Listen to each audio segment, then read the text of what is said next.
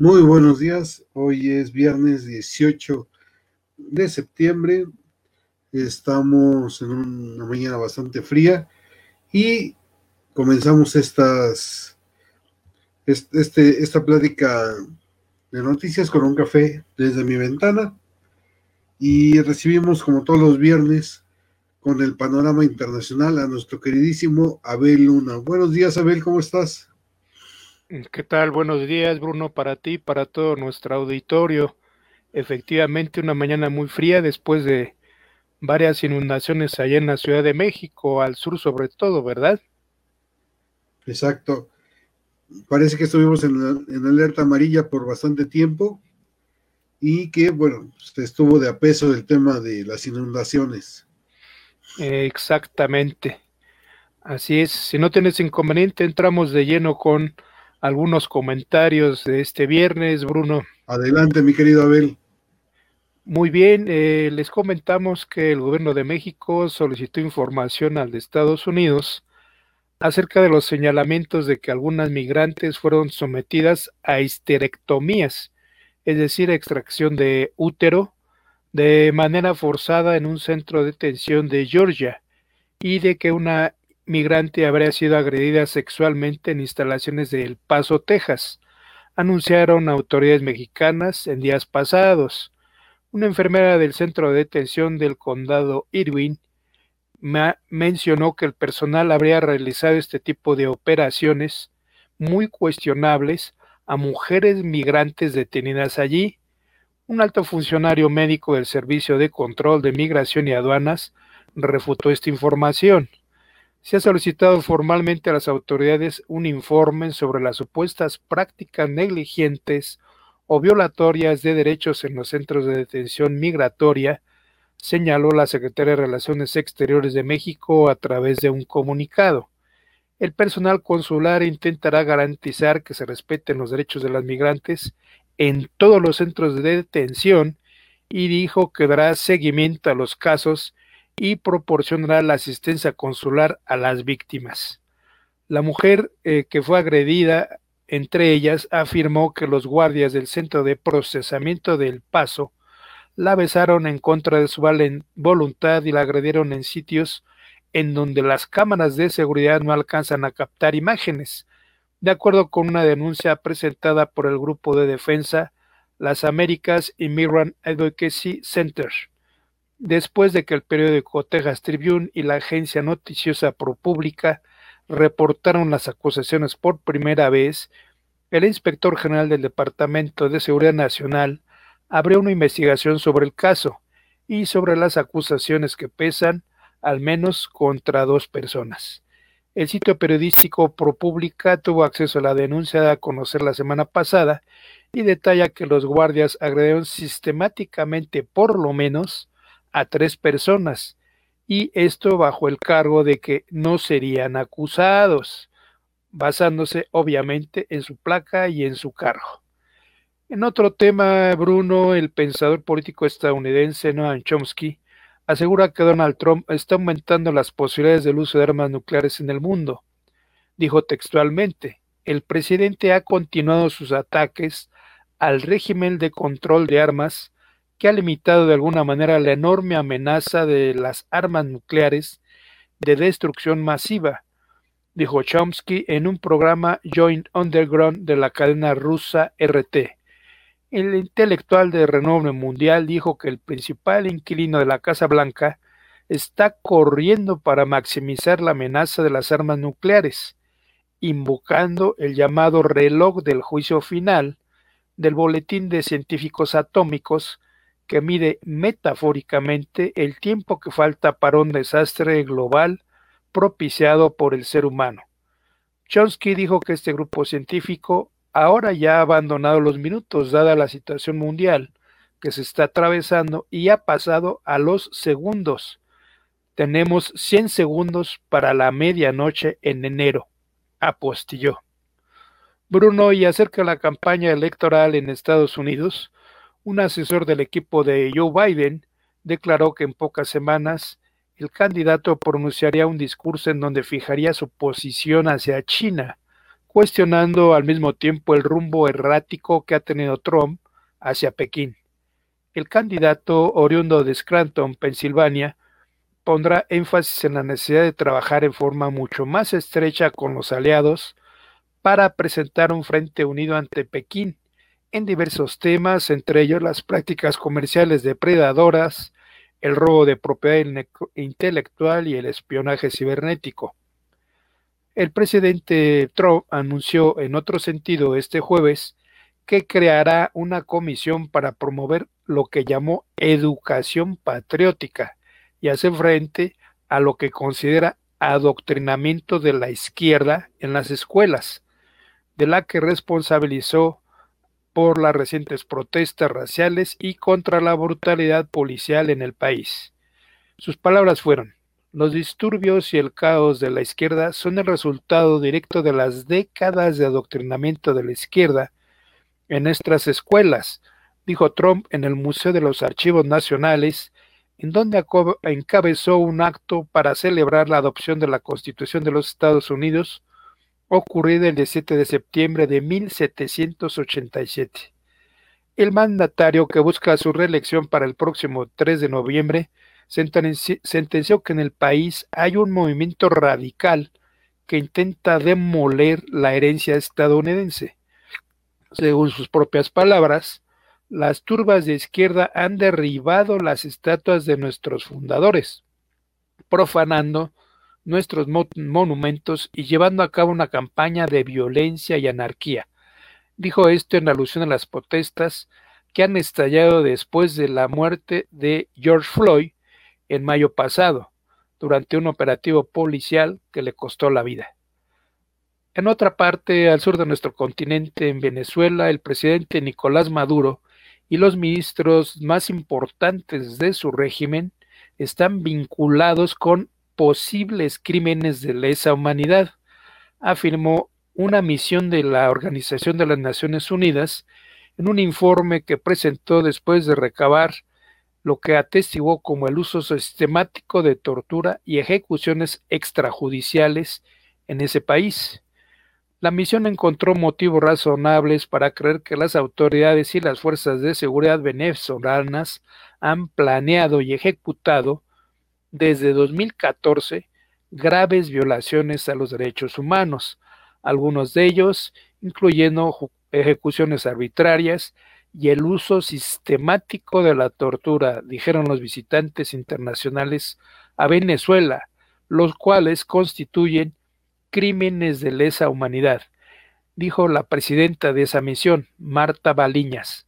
Sin embargo, la diplomacia de Nicolás Maduro se ha asegurado y este jueves logró un puesto en el Consejo de Derechos Humanos de la ONU, justo en el momento en que el régimen chavista recibe, como vemos, acusaciones y críticas por violaciones sistemáticas a las garantías fundamentales de los ciudadanos.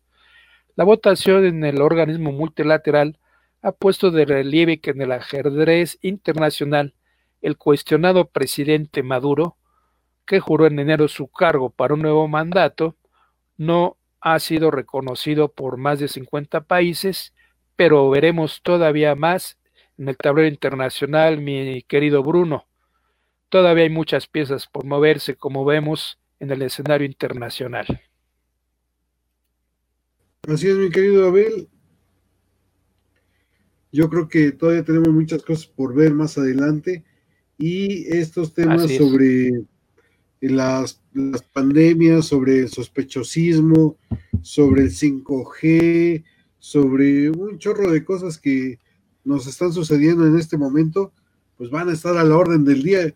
Ya tienes a nuestra queridísima Pati Navidad diciéndonos que no, que no nos vacunemos porque eso nos puede ocasionar no sé qué cosas. Ese claro, obviamente, pues no hay que hacerle caso. Por favor, por piedad, yo te lo pido. Este, hay que tomarlo de quien viene, ella es una actriz, es, es una cantante regular, pero pues no es nada más que eso, ¿no, mi querido Abel? No es una autoridad, no es una autoridad definitivamente. Y en ese mismo sentido, pues hay que tomar las cosas de quien vienen, porque si no, esto se pone rudo, mi querido Abel. Así es, ¿no? Y además, pues habrá que tomar en cuenta que hay millones de personas en el mundo, en México, en Estados Unidos, que han muerto por esta, este contagio, por este contagio y sigue siendo válido lo que se ha repetido una y otra vez hasta el cansancio en muchos medios.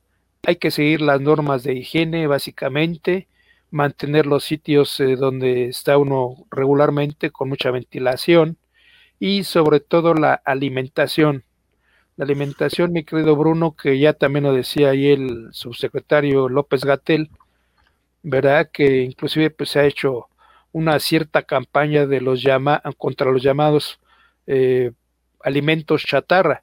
Pero sin embargo, pues esto no es más que parte de una mala educación, una educación deficiente que tenemos desde hace mucho tiempo prácticamente. Y por lo regular, pues... Sí. Yo creo que es un tema coyuntural, mi querido Abel. Este, yo no sé yo creo que nos falta un poco más de marco teórico, histórico, mi querido Abel, porque este tipo de enfermedades no es la primera vez que se dan. Eh, Así es. ¿Qué sabes de la gripe española, mi querido Abel?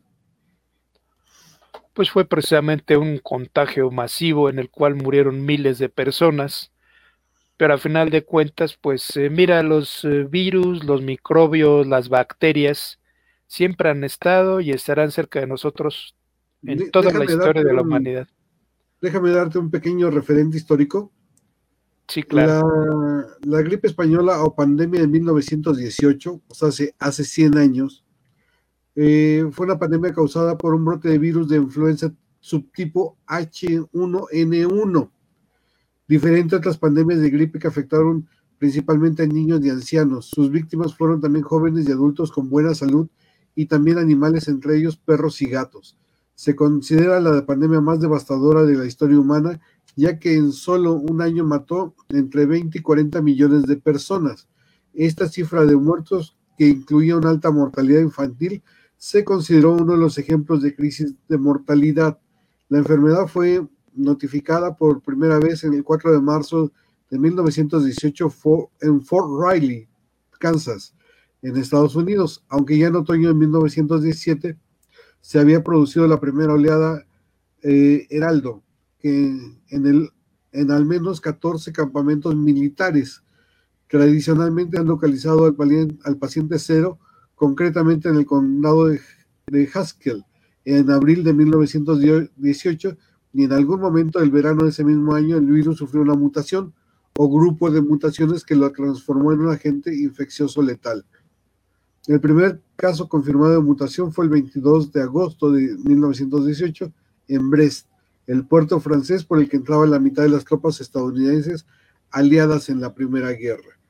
Entonces, mi querido Abel, con eso nos da un marco teórico de que no es la primera vez que nos enfrentamos al H1N1 y que hace un siglo, hace un siglo exactamente, ya nos había afectado entre 20 y 40 millones de personas muertas por, e, por, esta, eh, por esta pandemia, que es una mutación de lo mismo que estamos teniendo ahorita, mi querido Abel, no, ni siquiera estamos inventando algo nuevo. Sí, definitivamente. Mira, uno de los detalles que es bien importante traer eh, nuevamente a, la mesa, al recuerdo de esta charla de, con nuestro auditorio, con nuestros seguidores, y que es muy importante destacarlo, Bruno. El problema es, eh, se dice simple y básico, pero hay una fortaleza de los virus, de las bacterias, precisamente derivada de, eh, ¿cómo te lo explico en términos sencillos? Derivada de que no concluimos los tratamientos, ¿verdad? No una gripe Algo como la, ¿Perdón? No una gripe maltratada. Sí, para allá iba precisamente. Ahí empieza entonces. Este, de que haya mutaciones del mismo virus y ese mismo virus luego afecta a, a otras personas, claro. Si es que se, se fortalece, el virus se fortalece y se convierte en inmune frente a los nuevos avances de la medicina. Hay miles de laboratorios a nivel internacional que ahorita están compitiendo por sacar eh, la vacuna contra el SARS COVID-19, ¿verdad? SARS-2 COVID-19, me parece que ese es su nombre claro. Pero la cuestión está en que aquí el problemita es que se está politizando también el asunto. O sea, ya la Organización Mundial de la Salud, estaba leyendo en días pasados, ya inclusive comentaba alguno de sus eh, directivos de la gente. Eh, gracias, Julie, saludos. Parece que estoy viendo por ahí un mensajito de nuestra querida amiga escritora y esperemos futura colaboradora Julie, buen día. Eh, sí, precisamente lo que ocurre que tenemos muchas complicaciones derivadas de el mal uso de los medicamentos. Por eso se ha tomado mucho la precaución de que tengamos la precaución de cubrir completamente nuestros tratamientos. ¿Por qué ocurre la gripa? ¿Por qué se sigue dando? Porque es producida por miles de, de virus, ¿verdad? Y todo empieza por la higiene muchas veces. ¿Por qué nos insisten en el lavado de manos, sanitación? Ni, sí. ni, siquiera tenemos que, tengo que inventarle nada nuevo, o sea, es lávate Así. las manos, quítate los zapatos cuando llegues a tu casa, o sea, tú no sabes sí. cuántas bacterias traes en, en, los zapatos cada vez que llegas a tu casa. Digo, y eso no es nuevo, o sea, eso ya lo, lo han implementado los japoneses, uh -huh. que ellos tienen su, su, espacio para dejar los zapatos cuando llegas a, a tu casa Así o sea, es. vaya, este, creo que esto lo único que nos puede ayudar es a retomar las buenas costumbres, mi querido Abel, que ya se habían claro. dejado a un lado, ¿no? Pero mira, es curioso, Bruno, el ves? problemita que yo veo también es de que no hay la suficiente cantidad de inspectores en salud.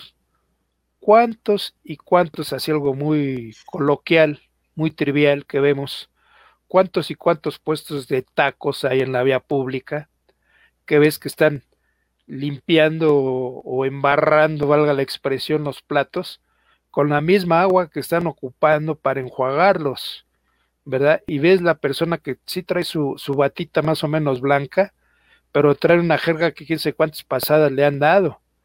O luego la misma persona que prepara los tacos es la misma que está cobrando ¿verdad? Lamentablemente eso es un cúmulo de, de bacterias, de salmonelas y todo, y la autoridad en la Secretaría de Salud, o como se llame ahora INSABI, todo esto, a niveles de los estados tampoco hay exclusión, no tienen precauciones en todo esto. No hay de verdad una inspección acuciosa y, e inclusive, señor, usted está infringiendo las normas a clausurarlo, ¿verdad? Tienes ahí un poco de regreso, no te oí muy bien. Fíjate, mi querido Abel. A ver, ¿ya me escuchas? Sí, sí. ¿Me escuchas? Sí, sí, te oyen, fíjate. Ah, ok. Fíjate que hoy China tiene, este, bajo distintas etapas de ensayo humano, ya en humanos, 11 candidatos de vacuna contra el COVID-19. De ellos, cuatro están en pruebas finales y podrían estar disponibles en noviembre, confirmó hoy una fuente oficial. Acuérdense que China este, cierra más temprano que nosotros. Según leyó el ministro de Ciencia y Tecnología, Wang Wang, de las más avanzadas son tres tipos inactiva y la cuarta, mientras Wu Huishen, Nacional de Control y Prevención de Enfermedades, aseguró que las investigaciones fluyen sin más contratiempos y la población podría recibir algunos de los preparados en noviembre y diciembre próximos. Resultados preliminares demostraron la eficacia de los medicamentos para producir anticuerpos en menos de un mes después de aplicar la primera dosis y se espera garanticen protección entre uno y tres años. Eso quiere decir que será cíclica la vacuna, mi querido Abel. También aseguró que la seguridad de las vacunas chinas en caso de mutación del coronavirus SARS-CoV-2, como bien lo dijiste hace rato. Respecto a los precios, el Grupo Biotecnológico Nacional comentó que andarían los mil yuanes, o sea, 146 dólares. pero se fijará en un conjunto cuando concluyan los estados finales y se determine la cantidad de dosis necesaria para la confirmó la inclusión de miles de niños durante mayores de tres años de edad y adolescentes y ancianos en las pruebas clínicas con, resultados, con resultados promisorios. Pero de momento no, no recomendó administrar ninguno de los fármacos en las embarazadas. China vacunó a más de 100.000 trabajadores del Servicio Exterior Militares empleados de la aviación y salud desde el pasado 22 de julio, que aprobó el uso de emergencias más avanzadas.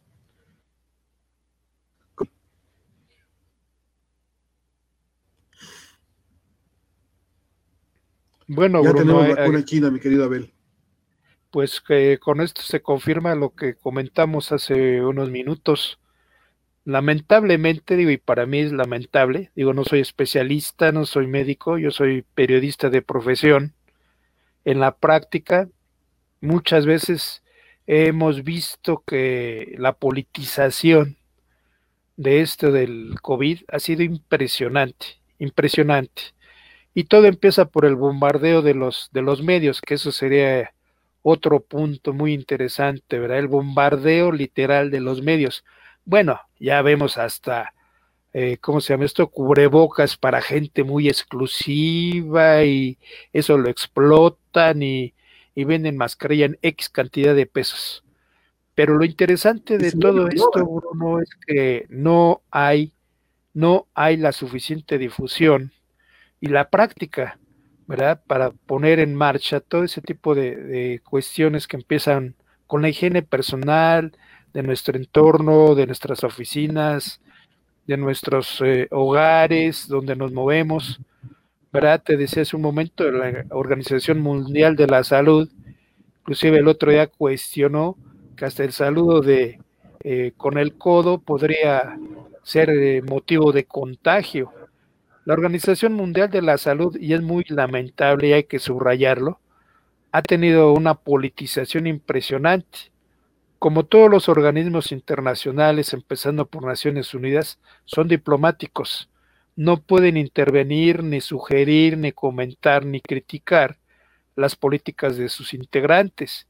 Entonces se van en aspectos más eh, eh, generales, ¿verdad? Lo mismo, ahora sí que como de el clásico, lo mismo dicen una cosa que dicen otra, y no hay una posición definitiva. Ahora tampoco hay que perder de vista que en la OMS, la Organización Mundial de la Salud, que entre paréntesis diremos que Donald Trump ha amenazado con salir, sacar a su país de ahí y retirarle las cuotas, pues están metidos en los laboratorios transnacionales farmacéuticos más fuertes de, Occidente, aparte de lo que hemos platicado en reiteradas ocasiones aquí en eh, un café desde tu ventana, ¿verdad? La intervención de la fundación de Bills y, Melinda. Bill Gates, que inclusive, pues entre paréntesis, tuvo el detalle de que en días pasados murió su señor padre, ¿verdad? Ricos y poderosos, todos nos vamos como llegamos, ¿verdad? Pero la cuestión está en que todo esto se ha politizado de una manera impresionante y parece ser que se ha convertido en la carrera por quién obtiene primero las vacunas. En China, en Rusia, Sabemos que son regímenes donde las cosas se hacen o se hacen, ¿verdad? Donde la disciplina, donde el... Gracias Arturo, igualmente, muchas gracias.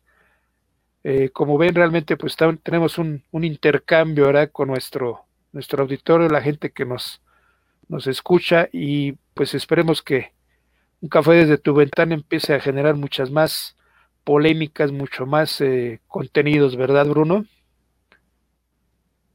Así es, mi querido Abel. Y bueno, tú que todo lo sabes en el plano internacional, mi querido Abel, ¿qué sabes? No me digas eso, no me digas eso, solamente observo. Querido López Gatel, ¿ya se fue a la OMS o todavía anda por acá? Porque no, ya ves que el presidente enseñó la carta y ahí la tenía en su escritorio de que eh, Hugo López Gatel ya estaba invitado al grupo de consultores internacionales de la OMS, iba a asesorar a la OMS, por lo menos a la Organización Panamericana de la Salud, no sé, ¿Tú qué sabes de esas cosas, mi querido Abel? ¿Ya, ya se fue o todavía anda por aquí? Ahí es, oh, yo empezaría por contestarte de esta forma. Ahí vemos nuevamente lo que te, te platico, lo que les comento, la politización del tema. López Gatel, igual que, que el señor de, lo, de Palacio Nacional, iba a decir Los Pinos, pero el señor de Palacio Nacional, están cayendo en una situación de desgaste en términos de comunicación. Y él mismo lo ha dicho, él no aspira a irse a la, a la OMS. Si bien es cierto, podemos eh, destacar que tiene una cartera, una experiencia digna de subrayarse. Sí, Bruno, pero ¿cuántas veces hemos visto que quien esté capacitado no es el mejor administrador, tampoco es el mejor político? O sea, todos son piezas que se van de alguna manera acomodando. El hecho de que hayan, por ejemplo, metido por ahí a, ¿cómo se llama esta? La Comisión Nacional del Deporte, a una antigua corredora que inclusive está acusada de corrupción y fraude, pues eso no quiere decir que ella, aunque haya logrado muchas medallas a nivel internacional, tenga capacidad como administradora. ¿Verdad? Lamentablemente el, el mega hoyo negro de la corrupción en México y en muchos lugares sigue dando, sigue dando frutos. Como decía Palacios, el árbol de mora sigue dando a nuestro querido Roberto Mendoza, que hoy esperemos no nos hable de política. Hemos hablado de política toda la pinche semana. Mejor hablemos sobre los estrenos de de Netflix para, para septiembre, mi querido Roberto, porque lo que, no, que vamos a ver en Netflix en, estos días. Bueno, pues si no han empezado ya o incluso terminado de ver la serie de eh, Los Tacos y, Hablando de tacos. Eh, de Netflix, yo se las recomiendo muchísimo. Se llama Crónicas del Taco yo creo que vale mucho la pena. Este, yo les confieso que no la he empezado a ver, pero eh, pues ya de antemano se las puedo recomendar. Es, es un documental eh, bastante interesante. Y esta semana se estrenan dos películas, bueno, una película y una serie en Netflix que eh, pues inauguran, digamos, la temporada de de series eh, obscuras, ya tendientes hacia la temporada, digamos, de Halloween en Estados Unidos, que aquí en México pues es eh, pues diferente eh, la, la, tradición a Estados Unidos, pero ya es, digamos, la parte de terror. Primero les recomiendo que vean El Diablo en todos lados, que es una película muy interesante. ¿Cómo? Nosotros vivimos no, no, no se te entendió, amigo. Mientras no son mórbidos, nosotros cotorreamos. Sí, nosotros cotorreamos con la muerte, supongo que querías decir. Eh, el Diablo a todas horas eh, es una película. Mientras los norteamericanos son mórbidos. No. Mientras los norteamericanos son mórbidos, Tienes mucho, mucho rebote, Bruno. ¿Quién sabe por qué? oyes? No, tiene mucho, mucho rebote, sí. ¿Y eso cómo se quita, mi querido Abel? Quita una pinche pared aquí. Eh, y su conflicto con también otra serie de televisión que se llama Ratchet, sobre una enfermera, que, bueno, pues eh, no les cuento mucho, eh, es algo bastante torcido. Eh, también les recomiendo, si no han visto en Netflix eh, Biohacker, que es una serie eh, eh, y alemana sobre las nuevas tendencias que hay en la medicina y los tratamientos, ya sea con nanorobots o con terapia genética. Está más o menos interesante el planteamiento pero lo que más me llamó la atención es ver la diferencia entre los universitarios eh, o la idea de los universitarios eh, alemanes, que todos son, digamos, ecológicos, que todos son eh, muy libres, que la forma de estudiar en, en Alemania, pues, eh, parece ser una forma totalmente ligada a Internet, pero aún eh, pues ligada a los libros. Y me parece muy interesante que pues la vean y comparen a cómo es en México. Y hablando también de estrenos, pues en Prime Video ya pueden ver hoy, a partir de hoy, todas las temporadas de la Anatomía de Grey esta serie la tenía Netflix, pero se la compró ya Prime Video a NBC y ya pueden ver todas las temporadas. La temporada 16 se estrenó en Estados Unidos o terminó en Estados Unidos en marzo de este año. Y la temporada 17, eh, pues parece que eh, se ha estado atrasando un poco, porque pues precisamente como Grey's Anatomy es una serie de televisión acerca de doctores, eh, pues ellos están haciendo una serie que habla precisamente sobre el coronavirus y cómo atenderlo. Entonces, eh, la temporada 17 de, la anatomía de Grey, pues parece que va a estar bastante interesante. Y también les recomiendo The Boys. Hoy se estrena el capítulo número 5 eh, me parece que son muy interesantes los capítulos y están muy bien hechos sobre esta idea de, eh, muchos les he hablado aquí eh, cuando hablamos de política, sobre los héroes y los símbolos que tiene el presidente. Y The Voice precisamente habla sobre los superhéroes, pero no, digamos, en un corte de unos superhéroes que tienen bien establecidos sus valores eh, morales y, digamos, éticos, sino unos héroes que son, pues, digamos, más humanos y se equivocan y se enojan y, pues, eh, digamos, anteponen su ego y sus eh, proyectos personales a los demás, ¿no? Que es diferente a, por ejemplo, Superman, que siempre anteponía la ética y los valores morales, o el Capitán América, que es exactamente lo mismo, que es, digamos, eh, muy ético, muy, muy profesional, eh, antepone siempre eh, a los demás en lugar de, sus valores, de, de sus necesidades. Y, bueno, pues eh, The Voice es más, eh, un poco más apegado, digamos, a Iron Man, que pues es un empresario y, digamos, lo, lo que le importa a él un poco más es ganar dinero, ¿no? Acá es completamente el marketing. The Boys o los héroes de The Boys son, eh, pues, personajes que hacen películas, que venden mucha mercancía, que tienen series de televisión, que se dedican a, vender y, además a liberar al mundo, digamos, de los malos, ¿no? Pero todo es vendible. Oye, Robert. Dígame. Una, una pregunta, esta, esta serie que comentas, eh, Voice, ¿es eh, de producción estadounidense? Sí. Bien, porque en ese caso yo te haría una, bueno, les haría un comentario a ti, a nuestro auditorio. De hecho, es una, ¿cómo podemos decir? Una paranoia muy marcada en las producciones estadounidenses, ¿no?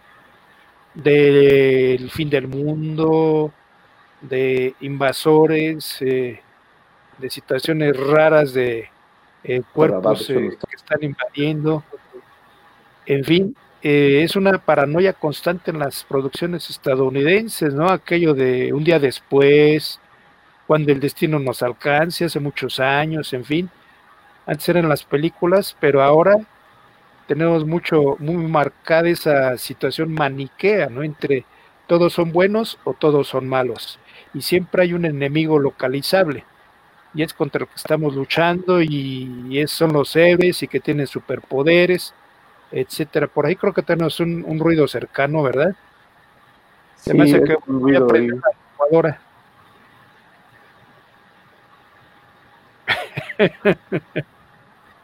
sí, Roberto, ¿cómo ves?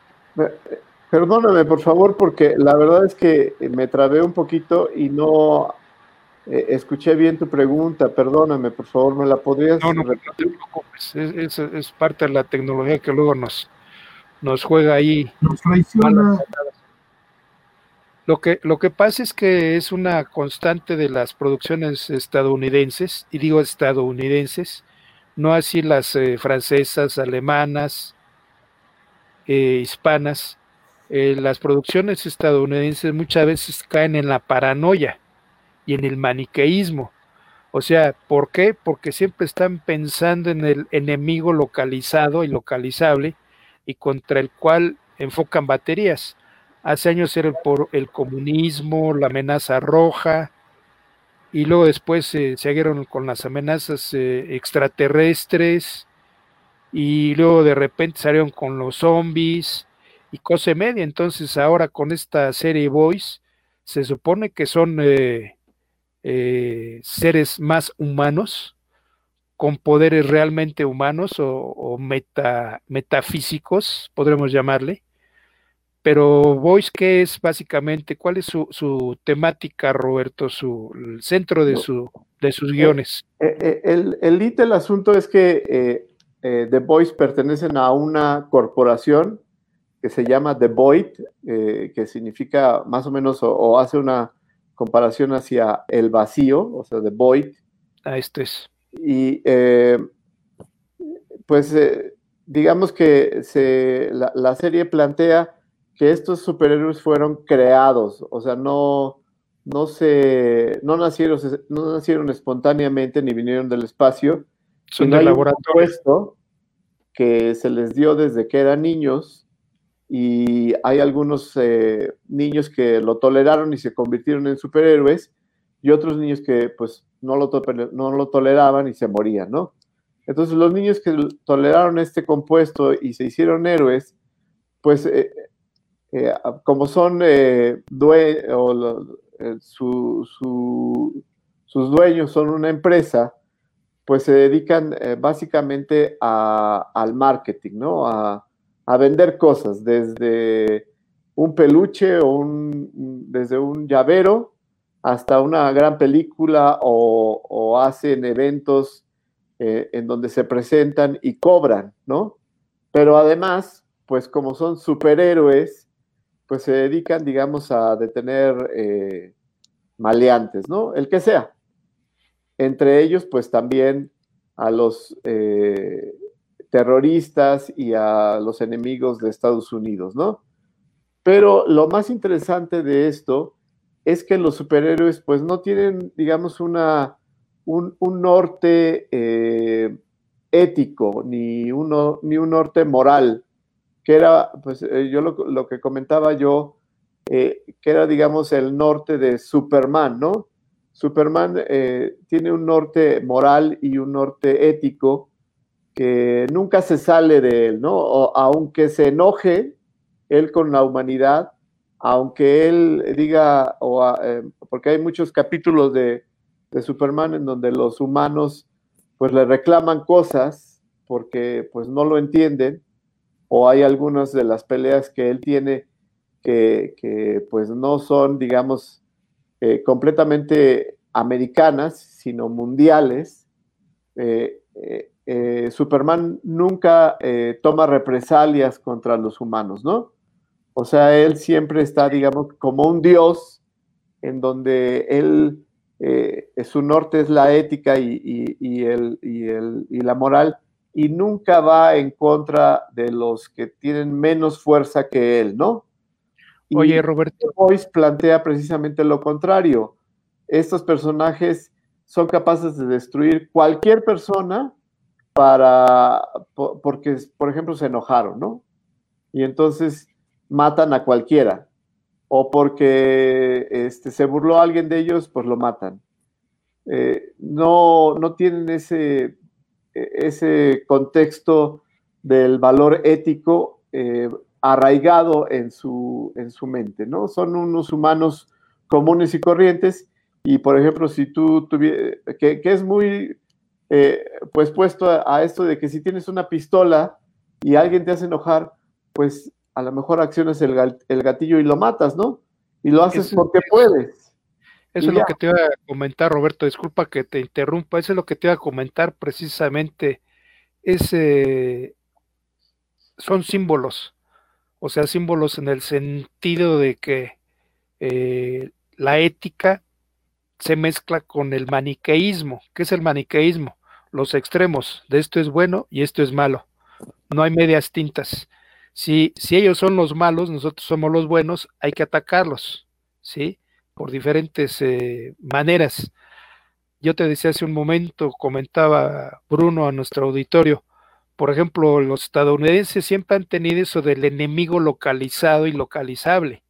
Hace años era el comunismo, la amenaza roja, después llegaron las amenazas eh, fuera del planeta, luego la invasión zombie, o sea, pero siempre hay enemigos localizados. En sus eh, libretos parece ser que ese es el, el motivo número uno para justificar en la realidad, como dices, que alguien utilice una pistola y agreda a otra persona sin limitaciones. ¿Por qué?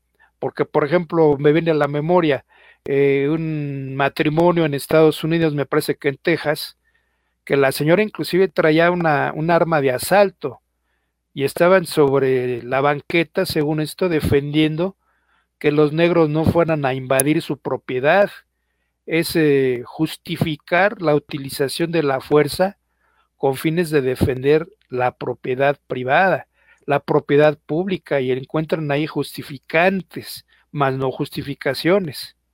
¿O, tú cómo la ves, Roberto?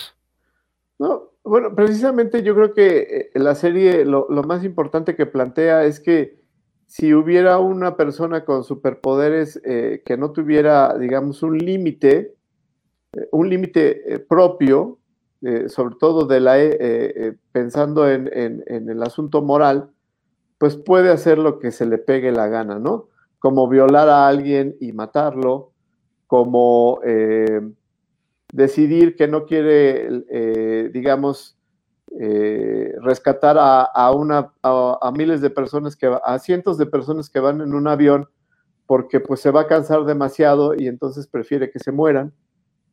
Eh, ese tipo de cosas que, de repente son demasiado egoístas y que pues eh, cualquier persona las tiene, ¿no? Eh, Oye, Roberto, cuando, vas cuando ves un, accidente en, el periférico, en cualquier lado, dices, bueno, yo no me voy a parar a, a, ayudar, ¿no? Y te sigues y ya, no pasa nada porque pues eres una persona común y corriente, pero si eres un superhéroe, pues eh, la cosa pareciera que, tendría que tendrías que tener eh, eh, la obligación de, ayudar, ¿no? Precisamente, Roberta, hace un rato estaba comentando en la participación inicial de los casos de, abusos sexuales y de lo que se llama histerectomías, o sea, la extracción del útero forzado en eh, mujeres migrantes en algunos centros de detención en Texas y en Georgia, inclusive están siendo investigados. Ahí es donde yo lo conecto con lo que dices. La ética eh, justifica el uso de la fuerza. ¿Por qué? Porque yo soy el soldado, yo soy el teniente, yo soy el que tengo a mi cargo la seguridad de mis compatriotas aquí en Estados Unidos y es válido cualquier uso de la fuerza con tal de mantener la, la paz, con tal de que la sociedad siga progresando. ¿Verdad? Presente el uso de la fuerza se justifica de una u otra manera a través de este tipo de series. La ética, pues se la pasan por, por el arco, ¿no? Con tal de seguir vendiendo armas. Sabemos que Estados Unidos es uno de los países con mayor número de armas en las familias, en las personas a nivel internacional. Sí, eh, es precisamente una, autocrítica, yo creo que muy interesante eh, al pueblo norteamericano y, su poderío, ¿no? Y, bueno, pues también eh, les quiero recomendar esta otra serie que se llama criado por lobos, Rised by the Wolves o levantado por lobos, como lo quieran ustedes traducir. Yo lo traduzco como criado por lobos, en donde eh, se plantea la historia de que hay una civilización que somos, es muy parecida a los humanos, en donde se están peleando los que creen en la religión y los que no creen en la religión. Es decir, los ateos contra los creyentes. Y eh, plantea una cosa muy interesante. Eh, llegan unos robots que traen unos embriones a un planeta que sí existe, se llama Kepler 22b, que está a una galaxia de distancia de nosotros. Y ahí llegan unos robots y, eh, digamos, desarrollan unos embriones de humanos y ellos les dicen, no hay religión, eso no, no vamos a, no, no, existe el Dios, no existen los dioses, nosotros, ustedes son una creación de nosotros y no le deben nada a nadie. ¿Un mundo feliz? Pues no sé, no sé si depende de, tu, de tu idea sobre la religión, ¿no? Si, sí, pues aquello, aquella concepción de, la novela, ¿no? De Aldous Huxley. Exacto. Eh, y, entonces llegan los, eh, los que sí son religiosos con una arca completa a, crear, digamos, una nueva civilización en base a la religión y chocan las dos partes, ¿no? Entonces, me parece muy interesante, ojalá la puedan ver, se llama Creado por Lobos, eh, dentro de poco se va a estrenar en, Estados, en México a través de HBO, así que se las recomiendo muchísimo. Y bueno, pues ya por último, eh, si no han visto Lovecraft eh, Country o, este Territorio Lovecraft, como se traduce aquí en México, pues se los recomiendo mucho. Está pasando en este momento en HBO, pasa todos los domingos a las 10 de la noche eh, por HBO, los canales de HBO de paga o lo pueden ver en cualquier momento por HBO Go, que es eh, el canal, eh, el, stream de HBO On Demand. Y bueno, pues es lo que les quería comentar sobre los estrenos de, este, de esta semana. Fíjate que a mí este, este programa de The Voice, pues más bien me parece como una parodia de, de todo lo que hacen los norteamericanos en cuanto al tema este, de, superhéroes. Eh, de hecho, esta es una, serie basada en un cómic que, con el mismo nombre de Garth Ennis y Derek Robertson. Entonces, este es un es un grupito que es como el grupo de los siete, donde está una chica que se llama este, Starlight, Homelander, Queen Bee, A-Train, Deep, Black Noir, el Translúcido, qué feo matan al pinche translúcido. Pero bueno, este, bueno, es, a mí se me hace más que, más que nada una crítica a los mismos cómics. Pero lo que dice Abel es bastante interesante. Como que los norteamericanos tienden mucho a simplificar el tema de la dicotomía entre el bueno y el malo, ¿no? Este, si tú ahorita eres de la CIA y me sirves para espiar, eres bueno pero si te vas del otro lado y me espías a mí, pues ya eres malo. Pues esa dicotomía y esa sencillez de pensamiento es lo que hace que no haya un análisis profundo de, las cosas, ¿no? Por eso a mí, por ejemplo, me gustan más series como el tema de el, Diablero, como les comentaba el otro día, que es un análisis más profundo de, de las cosas, que a mí me parece súper interesante. Y otra de, de las series que se estrena también en Netflix hoy es la de 100 días para enamorarnos, que lanza su primera. Esta de 100 días para enamorarnos trae a una actriz que me encanta mucho, que se llama Ilse Salas.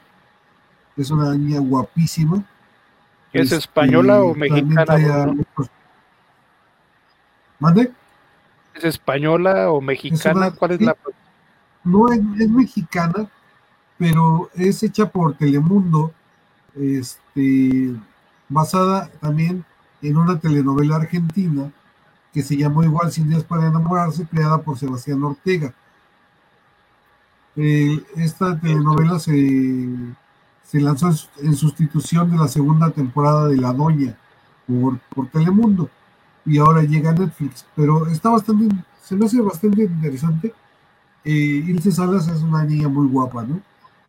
Esa es, esa es una. Pero la que me compró ese Roberto fue la de las crónicas del taco. Yo creo que por obvias razones. ¿no? Y entonces a, mí la verdad es que... Lo, que se ve no se juzga, Bruno. Sobre todo, sobre todo el último capítulo. El último capítulo es completamente abrumador porque es un tema... ¿De plano abrumador? Abrumador. Abrumador realmente.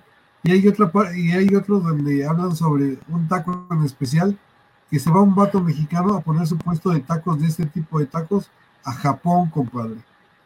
Imagínate la casita esa de lámina puesta en el, en el downtown de Japón, cabrón.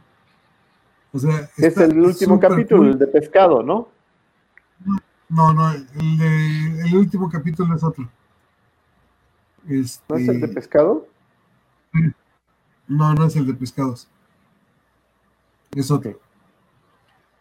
Este, pues están los taquitos de cochinita, de suadero, de, cabrito, los burritos. Exacto. Mi estimado Roberto, a estas horas ya nos está despertando el apetito, ¿verdad? Para ir corriendo al teléfono y pedir de cochinita. La, birria, que la única birria buena que, que, hay en esta, en esta ciudad es la de la Polar. No sé qué digan ustedes. Pues yo, yo he probado una que está enfrente de,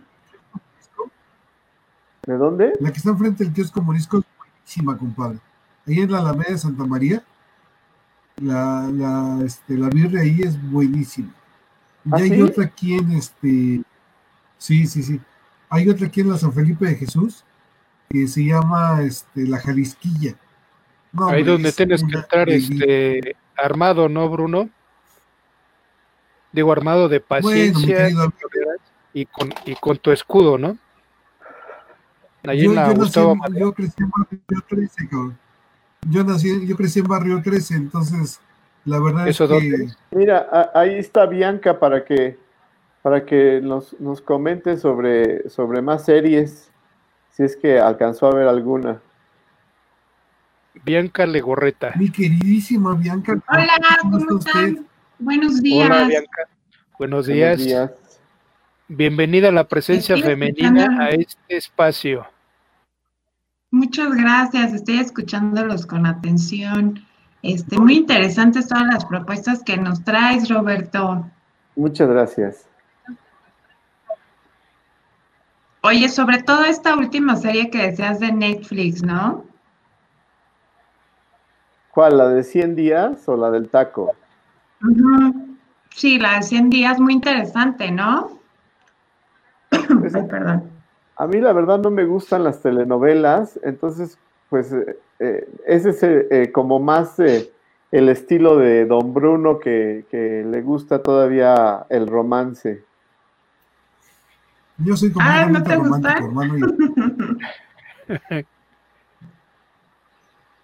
bueno, mi Oigan, pero yo creo que haya romance y vida, ¿no? Sí, perdón, adelante, eh, adelante, Bueno, a mí también me gusta más la ciencia ficción, ¿no? Que, que las de romance y aventura, ¿no? Oigan, pero lo que creo que sí nos gustaba a todos de pequeños eran los dinosaurios, ¿no? ¿Ustedes cómo ven? Ah, sí, sí, sí. Y vas a hablar sobre la serie de Netflix nueva. Este sí, eh, bueno, eh, sobre todo, este, se estrena el próximo 18 de septiembre y este Netflix igual Jurassic World, eh, pero ahora con el capítulo Mundo Cretácico. Roberto, ¿no? Y este, hay algo bien interesante que hizo Netflix para promocionar esta serie aquí en la Ciudad de México. Fíjense que en Paseo de la Reforma exactamente inauguró eh, unas puertas supuestamente de lo que sería este mundo cretácico. No sé si por ahí tuviera las imágenes mi estimado Bruno, que le mandé eh, la fotografía que me mandó un querido amigo eh, fotógrafo. Y este, y pues instalaron estas puertas ahí Paso la Reforma para promocionar esta serie. Obviamente eh, tiene que ver con la saga de Steven Spielberg y creo que es una propuesta interesante. No sé si tú has tenido oportunidad de checar un poquito de lo que va a ser Jurassic World, mundo cretácico, Roberto. Sí, eh, pues eh, es una serie, eh, digamos, de, los creadores de, Jurassic World. Es, una serie para niños, de, animada. Son ocho capítulos.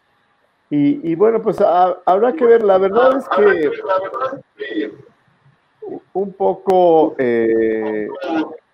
Jurassic World eh, ha caído un poco de desgracia porque no, no alcanzó los niveles que se esperaba, sobre todo pues en la última película, aunque estuvo por ahí este actor que, también trabajó en, Los Guardianes del Universo, de, digo, de, la galaxia de, Marvel, eh, pues no, no, no llegó a ser tan, tan, tan famosa. Entonces, pues eh, aunque la, franquicia, digamos, es, es interesante, pues eh, no sé, no, no, no ha llegado a ser tan importante como fue en los años 90 cuando se estrenó eh, Jurassic Park y, lo, lo hacía Steven Spielberg. ¿O tú qué piensas, Bianca? Pues eh, yo creo que ya ves que hay un dicho mucho en, la industria cinematográfica y también de la televisión que dice que segundas partes nunca fueron buenas.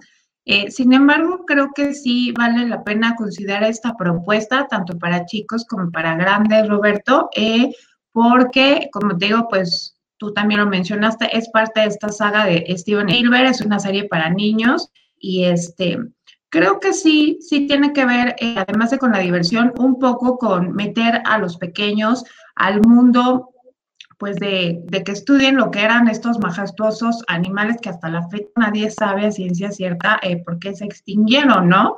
Eh, si bien hay muchas hipótesis y algunas teorías que se plantean tanto en América como en Europa, pues nadie sabe todavía por qué se extinguieron los dinosaurios. ¿Ustedes cómo ven?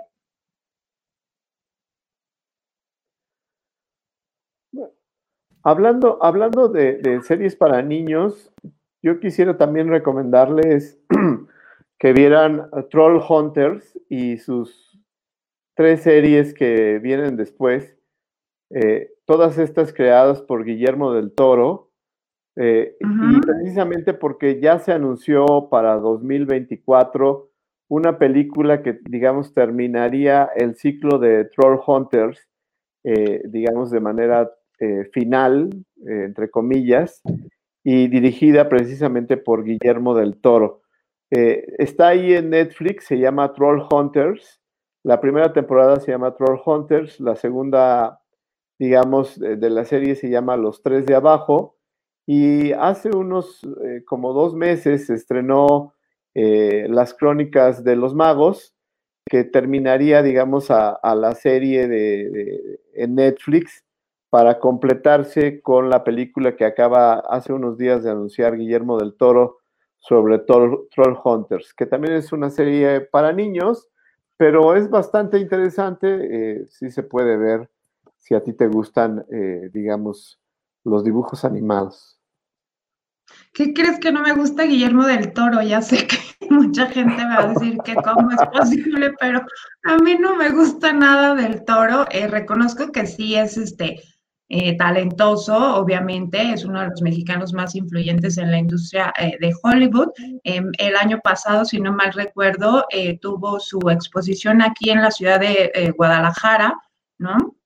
En casa con mis monstruos se llamaba, si, si no mal recuerdo, que hace una recopilación de todas las películas del toro, pero no es mi favorito en cuanto a, en cuanto a terror, sin embargo, pues este, es, interesante. Oigan, y rápidamente les comento que mañana Cristian Castro tiene streaming, eh, aquí obviamente eh, en México, va a ser en la Ciudad de México, en Cancún, pero también se van a enlazar en vivo a Nueva York, a Los Ángeles, a Tijuana.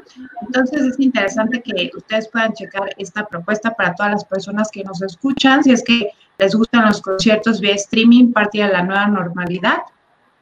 Y este, y bueno, mañana será Cristian Castro. Y también eh, tuve una entrevista con uno de los actores, productores y escritores eh, más polémicos que tenemos en los últimos tiempos en México. Y muchos le llaman eh, motivador, otros le llaman orador, pero él se define solamente como una persona de éxito que busca la felicidad y busca alcanzarla cada día. Y me refiero, por supuesto, a mi querido Odín Dupeirón, que es creador de obras como A Vivir. Y bueno, tuve una pequeña entrevista con él, no sé si me haría eh, favor, Bruno, de ponerla, por favor.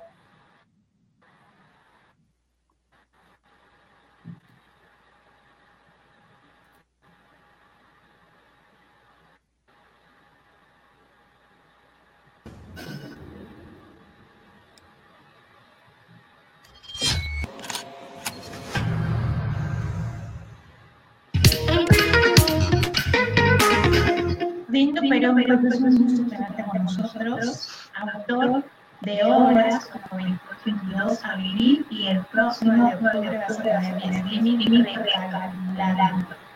He tenido la oportunidad de verte en Habla de todos tenemos miedos internos, nos paralizan, la que tú bautizas como el ese miedo que nos puede, impedir hacer las dos cosas. Qué chido, muchas gracias. El trabajo de mi esposa me fue más jodido, ¿no? ¿Qué significa que te te sirve para decir, gracias por prevenir. Lo primero que no puede ser es parálisis, no puede ser que elija mi vida. El jodín también me ayuda de cosas, ¿cómo sabes que te vas a hacer bien? Pues yo creo, pues revisa, pues que está bien, jodín, reviso, ya, reviso, ya revisaste, sí, vuelve a revisar, no, ya, cállate, ya. Vas negociando con los líderes, vas negociando con jodín, vas negociando con ese que te sabotea y vas bailando con alegría. Y a ver, qué pasa. A lo mejor te hartas, a lo mejor no te a lo mejor sale la mujer en un año y dice, ya no quiero un pendejo, quiero un hombre. Gracias. Y se va.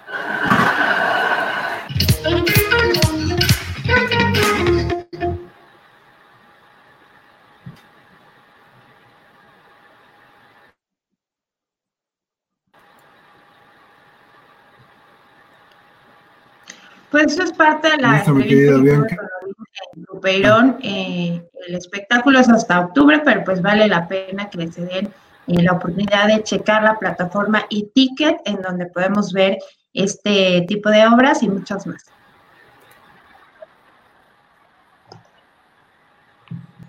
¿Cómo ven, muchachos?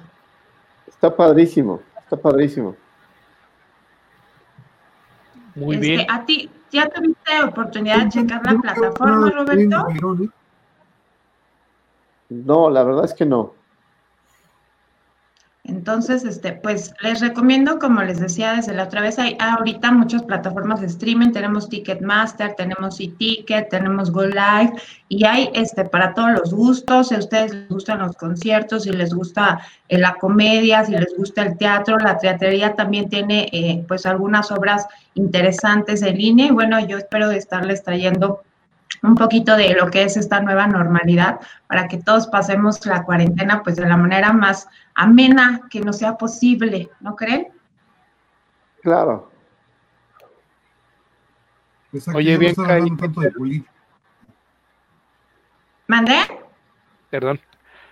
Sí, Bruno.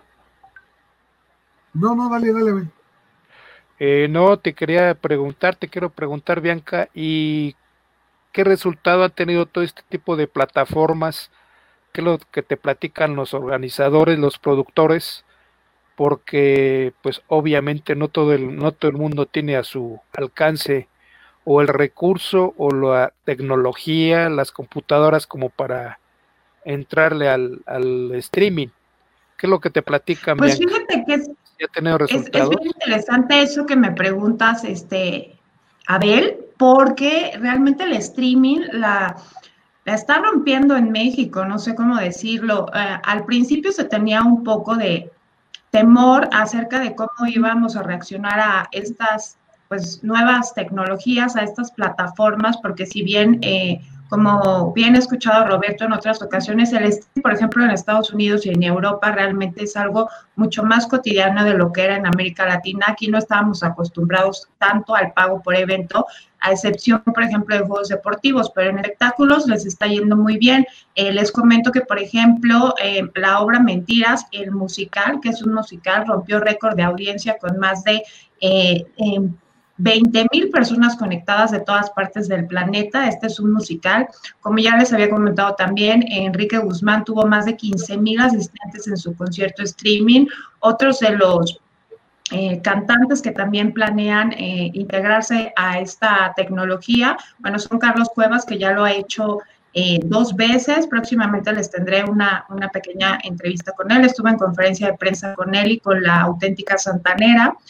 Ellos también planean eh, tener un streaming y bueno, son, son muchos este, los artistas que se están sumando y les está yendo muy bien. 97, por ejemplo, también el fin eh, de semana pasado eh, tuvo un concierto espectacular y Jeans también se presentará próximamente vía streaming. Fíjate, Abel, que algo de lo que es interesante y que va evolucionando también en estos espectáculos en México es que el streaming se empezó a hacer originalmente eh, desde casa. No sé si llegaron a ver, por ejemplo, algunos promos de conciertos desde casa, ¿no? Que incluso se transmitieron por el canal canal 2, eh, Las Estrellas, ¿no? Entonces, primero fueron desde casa, luego ya se empezaron a grabar eh, en pequeños estudios y ahora, por ejemplo, Matute, que también tuvo récord de audiencia desde el Auditorio Nacional con más de 10 mil personas conectadas, este, ya son conciertos que han evolucionado y se hacen a tres cámaras, entonces puedes ver el, escenario desde diferentes ángulos y pues al cantante, artista o actor o, lo que sea de tu preferencia,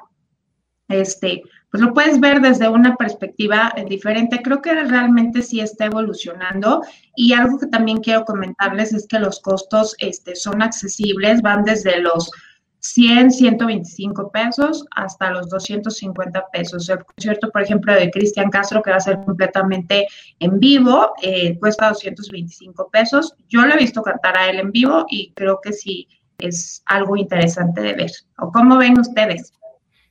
Oye, Bianca, entonces quiere decir, por lo que nos eh, comentas, le comentas a nuestro auditorio, a quienes están ahorita siguiéndonos, siguiéndonos en la plataforma, que el streaming se está convirtiendo ya en un nicho para los productores y para toda la, producción, valga la redundancia, para camarógrafos, iluminadores, sonidistas, vestuario, eh, los encargados de los sets, en fin, todo lo que es en sí la, la producción que implica una buena transmisión como para poderla para poderla cobrar, ¿no? Y artistas de los calibres que nos comentan, como nos comentas, pues obviamente no van a, hacer una, una, camarita en su casa y, ya, ¿no?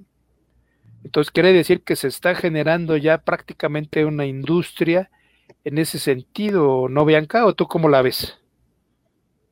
Sí, exactamente. A ver, ya se generó y también es importante eso que señalas, eh, porque también se está convirtiendo, por supuesto, en una fuente de empleo en esta pandemia que estamos eh, viviendo actualmente en todo el mundo, tanto para camarógrafos, sonidistas, este, productores, postproductores, ingenieros de sonido. Eh, por ejemplo, Jeans tuvo conferencia de prensa esta semana, no la he subido a mi canal, eh, pero próximamente les voy a compartir parte de ello. Y ellas justo hablan de eso, ¿no? Que, gran parte de su equipo de trabajo con el que estaban ya desde hace varios años en conciertos, ahora se está trasladando eh, al streaming. Y si, por ejemplo, eh, hay una gran gama, hay una gran gama, no solamente de artistas comerciales, que es lo que me, que me preguntaban la vez pasada, ¿no? O sea, ustedes pueden encontrar obras de teatro, pueden encontrar eh, también, por ejemplo, leyendas urbanas, estos eh, pues historiadores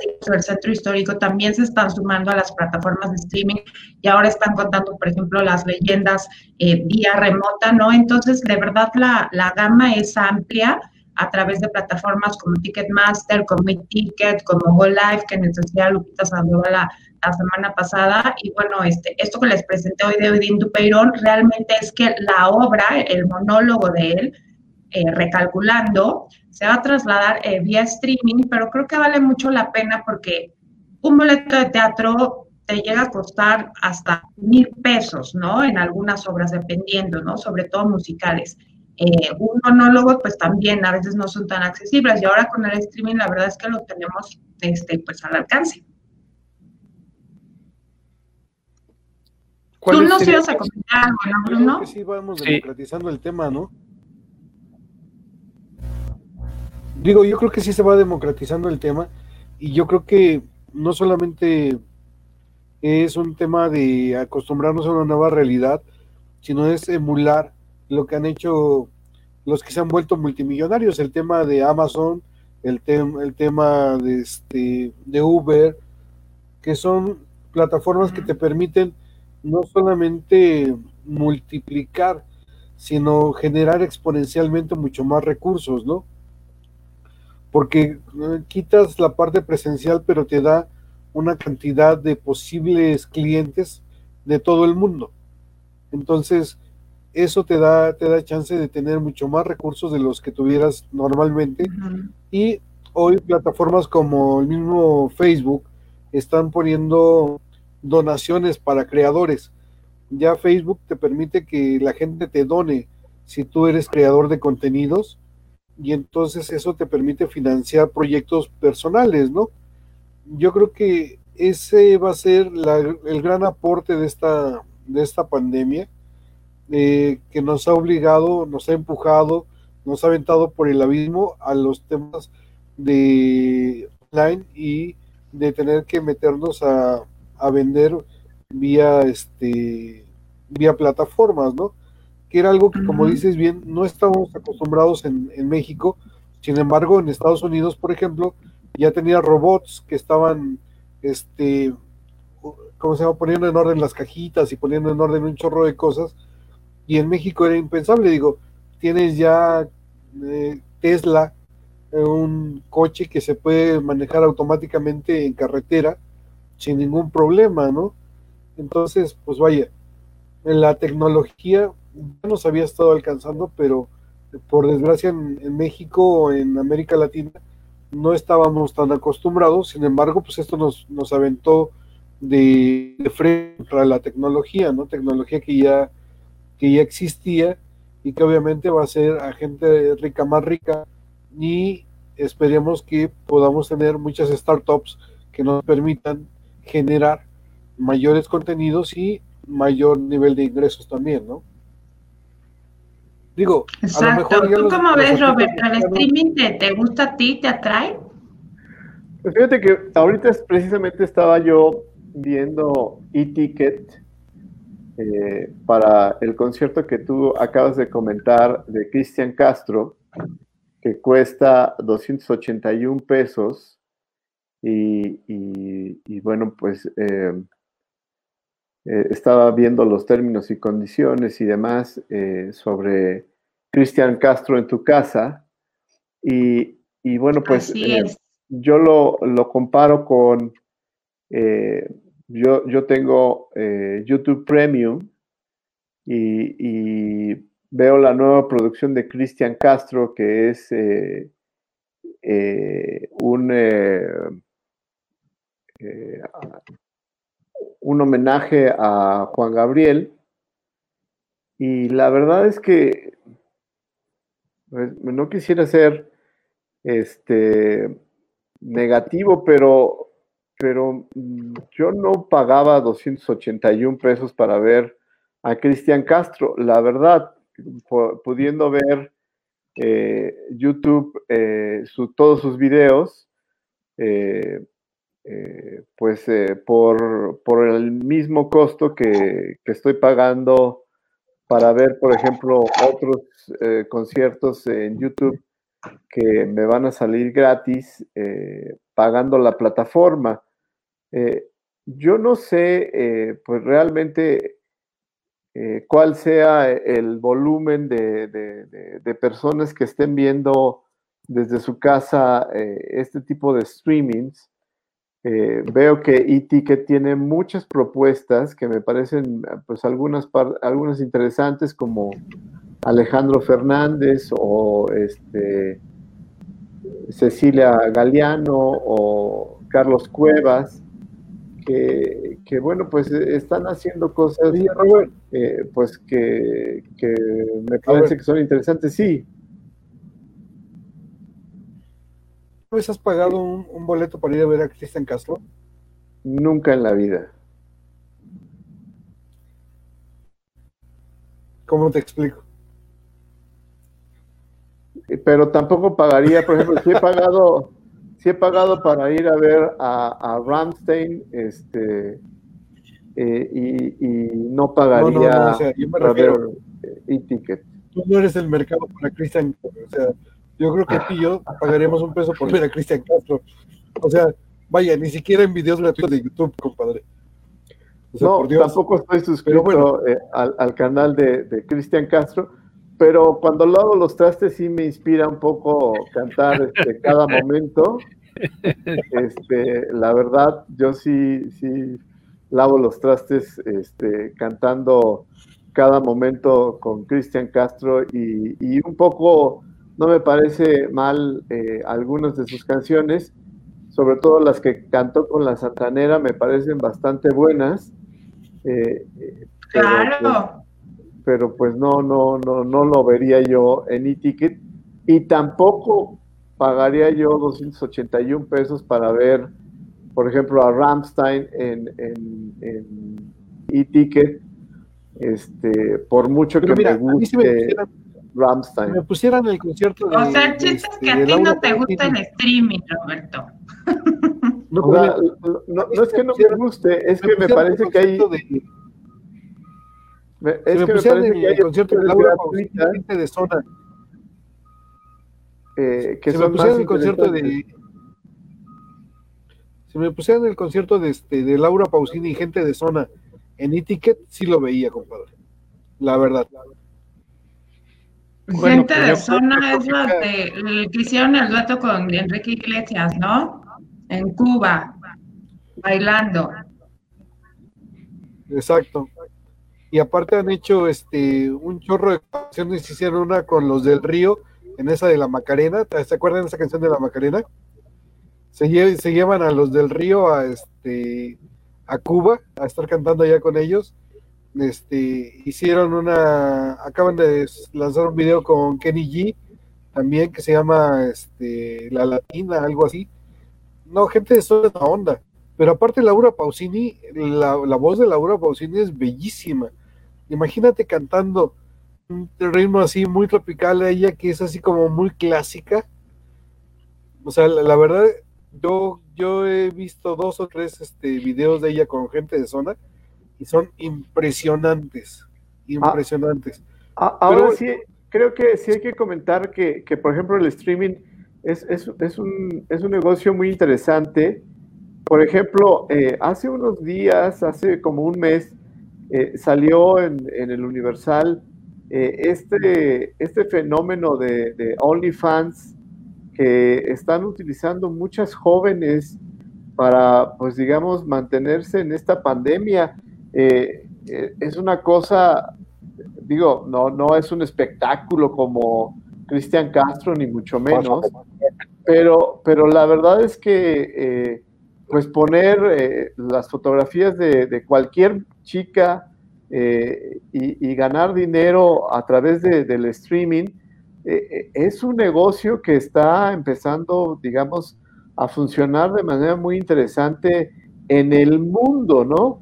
O sea, eh, que tu vecina, eh, sin que mi vecina, digamos, lo, haga, eh, ponga sus fotografías y haga un streaming a través de OnlyFans, por poner un ejemplo, pues es muestra de que sí hay gente que sí está interesada en ver cosas a través de la computadora o en su teléfono celular y pagar por eso, ¿no? hace unos días, por ejemplo, eh, precisamente la serie que les estaba comentando de biohackers, eh, y que, digamos, retrata a los universitarios en Alemania, ningún universitario en Alemania tiene televisión, por ejemplo, ¿no?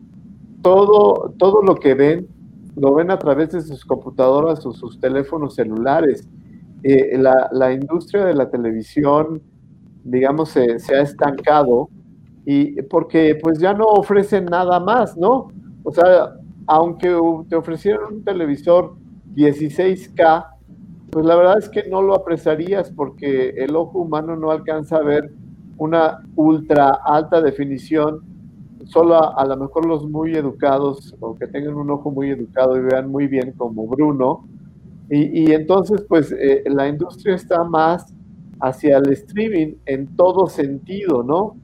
Eh, yo creo que es muy interesante eh, esta situación. A lo mejor yo soy un conservador, como diría el presidente, de los medios de comunicación y no me gusta tanto, ¿no? Robert, Robert, nunca utilizaste Snapchat, ¿verdad? Eh, no, nunca he utilizado Snapchat. Snapchat. Sí, claro. Eh, yo creo que, pero creo que el Snapchat ya está pasando a segundo término a partir de que llegó la plataforma china TikTok con los TikTokers. Y bueno, aquí sí voy a deferir un poquito de eh, mi estimado Roberto, yo creo que el streaming sí es una plataforma que llegó para quedarse, al menos en América Latina. La verdad es que no puedo hablar por Estados Unidos y Europa porque no, no he visto las cifras. O sea, yo les hablo de los que han estado conectados aquí en México y en otros países como Panamá, como Venezuela, ¿no? Incluso con todo y crisis se han conectado también desde allá. Sí creo que el streaming llegó para quedarse. Y otra cosa creo que es eh, totalmente para, para un nicho que sí busca a su artista, porque si bien es cierto lo que nos comentaba Roberto de OnlyFans, esta plataforma, eh, también esta plataforma se ha, eh, pues como diré, ido al lado de que también las celebridades y, los mismos fans están tratando de comerciar con, con fotos de los artistas, ¿no? Sobre todo con fotos escandalosas, de estas que están utilizando sobre todo los paparazzos, lo cual es totalmente diferente a lo que vemos en plataformas eh, ya establecidas como Ticket o como Ticketmaster y este, creo que hay para todos los gustos. Es que de verdad, si ustedes se meten, no solamente está Cristian Castro, a mí en lo personal sí me gusta Cristian Castro, yo sí pagaría eh, por un boleto con él porque hizo, por ejemplo, un excelente homenaje con el príncipe de la canción cuando todavía eh, vivía, a mí me gustó muchísimo lo que hizo con la campanera también, pero este sí creo que va a un target específico, a un específico. Es decir, tú buscas streaming lo que a ti te gusta, ¿no? Como decía Bruno, yo, por ejemplo, sí pagaría por Laura Pausini. Yo no, por ejemplo, ¿no? O sea, yo reconozco que tiene una gran voz, pero la he entrevistado alguna vez, pero se me hace demasiado empalagosa, ¿no? Para mi gusto, con todo respeto, ¿no? A mí que me empalague, no te este, preocupes. O sea, yo, yo soy materia dispuesta. O sea, por mí, que Laura Pausini me lo que ella quiere. Ramstein, que los conocí hace muchísimo, era creo yo hasta eh, llegaron a, venir a México de las primeras veces. Eh, me gustan tres canciones, sí me gustan mucho esas tres canciones. Reconozco que tienen un espectáculo extraordinario porque ellos sí los he visto en, YouTube Premium. Eh, pero tampoco pagaría, ¿no? Por, por verlos vía streaming, ¿no? Oye, por cierto, ¿qué pasó con ese concierto? Está pospuesto, ¿verdad, Roberto? El concierto de Ramstein aquí en México.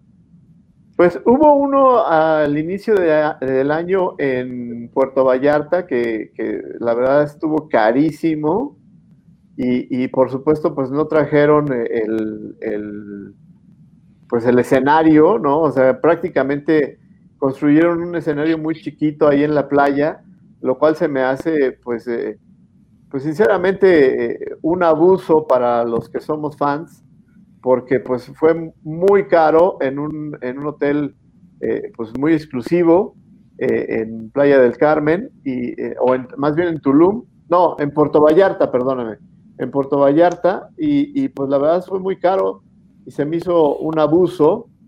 Pero además, este, pues Ramstein consistió a todos los fans del mundo y, en marzo, eh, a través de YouTube, puso todos los, eh, puso su nuevo concierto, eh, el que dio en, en, Berlín y el que dio en Moscú gratis, este, a través de YouTube.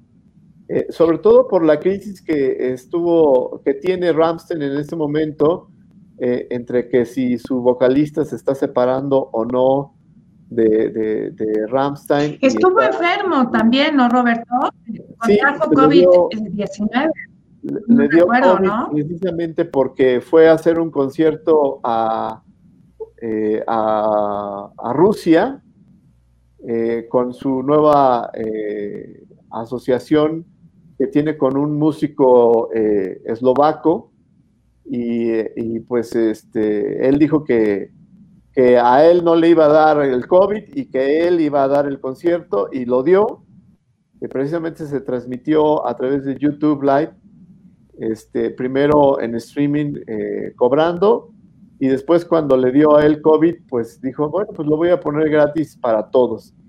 Y, y, pues lo puso gratis, entonces los que pagaron pues tampoco se pusieron muy contentos y, sí, le dio COVID y, está, digamos, eh, sano por el momento, ¿no? Yo les Qué bueno. Pero este entonces, eh, no, no trajeron el mismo espectáculo que presentan en, Alemania, siempre en Europa. Porque los boletos, si bien llegaron a costar hasta 10 mil pesos algunos, tengo entendido, Roberto. Así es, así es. Sí, eh, los boletos costaron hasta 10 mil pesos eh, porque, digamos, primero era eh, porque te iban a dar el hotel, o sea, era la noche de, en, ese hotel exclusivo, te iban a dar una cena y, este, y el concierto. Pero bueno, ni cuando vino Ramstein, digamos, eh, de gira a México, trajo todo el espectáculo que, que llevó, por ejemplo, a Estados Unidos, porque es mucho son 16 eh, trailers de, de, escenografía. Equipo. Y la verdad es que no hay, no hay lugar en donde, en donde ponerlo que no fuera, eh, digamos, un estadio. Eh, no, no, lo, no, no, alcanza el lugar, por ejemplo, en el, en, el autódromo, no, no alcanza, por supuesto, en el Palacio de los Deportes. Y los empresarios mexicanos eh, pues decidieron que no iban a llenar eh, ningún estadio en México y por lo tanto pues no se llegó a la negociación de, del dinero que pedía Ramstein para, para poder traer todo el espectáculo que, que por ejemplo puedes ver en, en, YouTube en este momento que se hizo en, en Moscú o en, en, Berlín. Y la verdad está muy bueno, eh, yo sí se los recomiendo, aunque no les guste Ramstein, simplemente por el espectáculo, vale la pena verlo. Oye, Bianca. Sí, sí, es impresionante. Eh, yo tengo una pregunta. Dígame, señor Luna. Sí. No se, no se le quita a uno el, el, este, el ánimo periodístico de preguntar, de indagar. Digo, y preguntar a quienes también se dedican a preguntar, pues a veces es medio complicado, ¿verdad? Yo no soy especialista, obviamente, en el área de, que están ustedes hablando, pero eh, Bianca, Roberto, ¿hasta dónde realmente el streaming eh, podría sustituir a todos esos mega espectáculos masivos para que se convirtieran en, en eh, pues a lo mejor mayor demanda, ¿no? Porque no es lo mismo tener la cobertura en un estadio y cobrar X cantidad de, de pesos o de dólares, que mucha gente empeña hasta el perico y mete la tarjeta por, pagos a plazos, pero no podría ser también esta situación del streaming una posibilidad de tener todavía más público, más auditorio, aunque prácticamente ellos estuvieran tocando, cantando, produciendo en, en solitario, digamos, o ustedes cómo la ven? Déjame, déjame dar un dato. Pues, pues yo te decía, a ver, yo creo que llegó para quedarse el streaming llegó para quedarse, independientemente de que no sabemos cuándo va a estar eh, la vacuna contra este virus, el SARS-CoV-2, el COVID-19, la enfermedad que genera, este, y que obviamente es peligrosísimo estar eh, en estadios, en cines, ¿no? Eh, yo creo que sí llegó el streaming para quedarse, porque además es otra ventana para quienes no pueden estar, por ejemplo, en la Ciudad de México, que es eh, pues la capital también de los espectáculos en nuestro país. Creo que sí es este una ventaja, ¿no? Por ejemplo, eh, te conectas, te conectas y ya puedes ver qué está pasando, por ejemplo, en el Auditorio Nacional, que fue lo que pasó con Matute en su, en su concierto, qué fue lo que pasó con 97, ¿no? Pero sí creo que es para un target específico y creo que también hay que animarse de repente así pagar a lo mejor 100 o 200 pesos, eh, que, que, a lo mejor ni siquiera los tienes que pagar tú, ¿no? Los puedes pagar con tu hermano, con tu novio, con tu esposo, con tu esposa, ¿no? Entre los dos y, y la verdad es que lo pueden disfrutar sí. todos. Es mi humilde opinión. No, por la, la, Mira, la déjame experiencia. Dato, Sí, Bruno. eh, en este 2020, YouTube tiene mil millones de, de usuarios. Facebook Épale. tiene 1100 millones de usuarios. TikTok, que es como la revelación, tiene 800 millones de usuarios y 2 millones de descargas a nivel mundial. Eh, más o menos ese es el número de personas que podrían verte en este en un streaming, o sea, pierdes a lo mejor por costo de boleto, pero aumentas el número de público significativamente, pues exponencialmente. Por ahí va mi la, la- y, y es lo mismo que les decía, o sea, entre poder vender libros en tu librería y vender tus libros a través de Amazon, ¿no? La, la, la venta es completamente diferente y eso es a lo que le, deberíamos de apostar. Sí, Roberto. Sí, nada más quisiera decirle dos cosas porque eh, ya me tengo que ir, pero ahorita el Departamento de Comercio de Estados Unidos confirmó que todas las descargas de TikTok y WeChat, eh, We- WeChat estarán prohibidas en este país a- a partir del 20 de septiembre. Es decir, a partir del 20 de septiembre, si tú vives en Estados Unidos, no vas a poder bajar TikTok, no vas a poder subir videos a través de TikTok, ni tampoco utilizar WeChat. ¿Por qué? Porque según el Departamento de, Comercio de Estados Unidos, eh, pues es una amenaza a la seguridad nacional y a la política exterior, así como a la economía de Estados Unidos. De- definitivamente, eh, pues el presidente Trump ya eh, pues está en una guerra total eh, en contra de TikTok y yo creo que pues eh, usuarios de, de todo el mundo como nosotros, pues podríamos empezar a meternos a TikTok y hacer cosas en contra de, de Donald Trump. Eso me parece muy interesante, sobre todo por lo que decía Bianca, de que los TikTokers en el mundo pues son muchísimos. Y, respondiendo a tu pregunta, Abel, yo creo que va a haber eh, como que dos eh, formas ahora eh, de comunicación eh, para los artistas.